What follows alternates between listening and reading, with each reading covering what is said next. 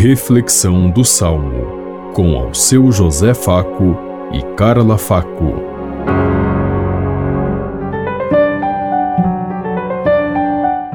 Paz e bem a todos os ouvintes que estão em sintonia conosco neste dia.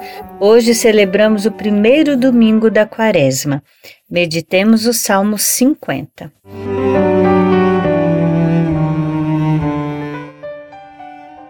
Piedade, ó Senhor, tende piedade, pois pecamos contra vós. Tende piedade, ó meu Deus, misericórdia. Na imensidão de vosso amor, purificai-me. Lavai-me todo inteiro do pecado e apagai completamente a minha culpa. Piedade, ó Senhor, tende piedade, pois pecamos contra vós. Eu reconheço toda a minha iniquidade. O meu pecado está sempre à minha frente. Foi contra vós, só contra vós que eu pequei, e pratiquei o que é mal aos vossos olhos. Piedade, ó Senhor, tende piedade, pois pecamos contra vós. Criai em mim um coração que seja puro. Dai-me de novo um espírito decidido. Ó Senhor, não me afasteis de vossa face, nem retireis de mim o vosso Santo Espírito. Piedade, ó Senhor, tende piedade, pois pecamos contra vós. Dai-me de novo a alegria de ser salvo e confirmai-me com espírito generoso. Abri meus lábios, ó Senhor, para cantar, e minha boca anunciará vosso louvor. Piedade, ó Senhor, tende piedade, pois pecamos contra vós.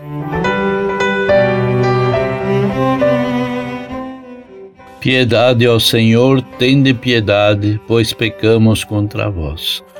Que nós possamos sempre pedir perdão a Deus, reconhecer que a nossa humanidade, que a nossa humanidade é frágil, é sofredora, é decaída e é pecadora. Por isso que nós nos aprendamos a nos reconhecer e nos colocar no nosso lugar, que é estar sempre a serviço de Deus ouvir a sua voz, a sua palavra, o seu convite, a sua mensagem e podermos assim realizar a vontade de Deus. Dai vós mesmos de comer, nos diz nessa campanha da fraternidade. Nessas alturas, já muitas paróquias, muitas igrejas já esqueceram da campanha da fraternidade.